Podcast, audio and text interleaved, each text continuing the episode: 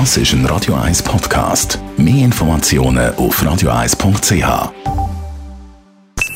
Die Morgenkolumne auf Radio 1 präsentiert vom Grand Casino Baden. Grand Casino Baden. Guten Morgen, Matthias. Guten Morgen miteinander. Nochmal zu der Staumeldung vor. Ich wiederhole noch eine Meldung, und zwar Stau wegen Morgenverkehr auf der Belleriefstraße Richtung Bellevue. Ja, wer heute in einem Jahr mit dem Auto von Zolliken zum Bellevue fährt, ist möglicherweise noch ein bisschen gestresster als jetzt. Gleichzeitig kommt er noch mehr über vom schönen Seefeld als jetzt. Der Grund, Stadt Zürich testet während neun langen Monaten, wie es wäre, wenn man die vierspurige Belleriefstraße, von der du geredet hast, auf zwei Spuren reduzieren und dafür links und rechts noch einen Veloweg installieren würde. Das hat die grüne Stadträtin Karin Rickard diese Woche bekannt gegeben. Ein kleiner Trost, Sie fluchen einem Jahr nicht allein, wenn sie genau zu dieser Zeit im Auto sitzen und warten, hoffen und planen, bis sie endlich beim Bellevue ankommen.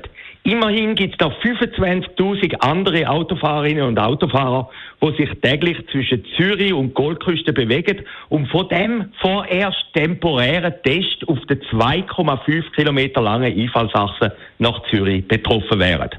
Das kommt Ihnen alles bekannt vor. Genau bereits der Stadtrat Wolf hat das real existierende Spurenabbauexperiment durchführen ist dann aber kläglich gescheitert, wie seine Prognosen nicht ganz gestummen haben und Kommunikation suboptimal war.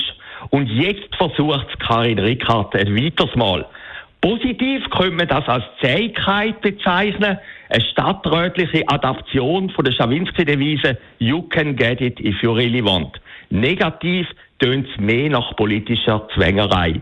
Es ist schließlich auch in Zürich kein Menschenrecht, dass es überall einen Velostreifen haben muss. Zumal es ja im Seefeld Alternativen gäbe und auch gibt. Doch Belleriefstrasse, die Verbindung von der reichen Goldküste und der Stadt Zürich, eignet sich besonders gut zur plakativen Darstellung von rot-grüner Verkehrspolitik. Besser als die anderen Einfallsachsen in der Stadt. Ein bisschen boshaft könnte man sagen, dort ist ein solcher Versuch gar nicht notwendig, wie vielerorts Baustellen dominieren. Der Test soll ergebnisoffen sein, hat Frau Rickard versprochen. Das ist eine beachtliche Aussage und heißt so viel, man will in der Biene beschissen. Vielleicht ein kleiner Ging als Bein vom Vorgänger. Trotzdem bin ich nicht sicher, ob die beiden Spuren wirklich je abbauen werden. Erstens hat der Kanton bei dem Vorschlag auch noch ein Wörtchen mitzureden. Zweitens könnte der Widerstand aus dem Seefeld gross werden, wenn sich der Morgenverkehr durch das Quartier zwängt. Und drittens ist der Zürcher Stadtrat bei der Realisierung von seinem Prestigeprojekt ähnlich glücklos wie der entlassene FCZ-Trainer. Sechs beim geplanten Abriss vom Schauspielhaus, ein geplanten Uetlihof-Deal oder zuletzt bei der geplanten Neunutzung vom SBB-Areal im Kreis 5, wo vom Stimmbürger am Wochenende leider verworfen worden ist.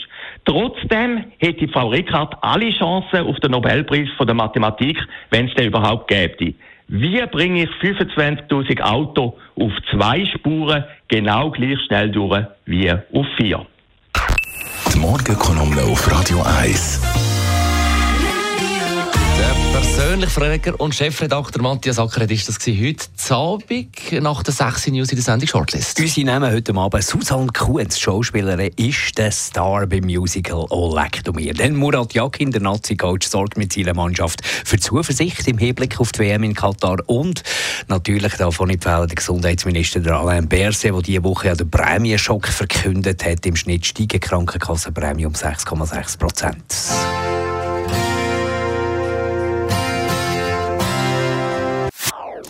Das ist ein Radio 1 Podcast. Mehr Informationen auf radio1.ch.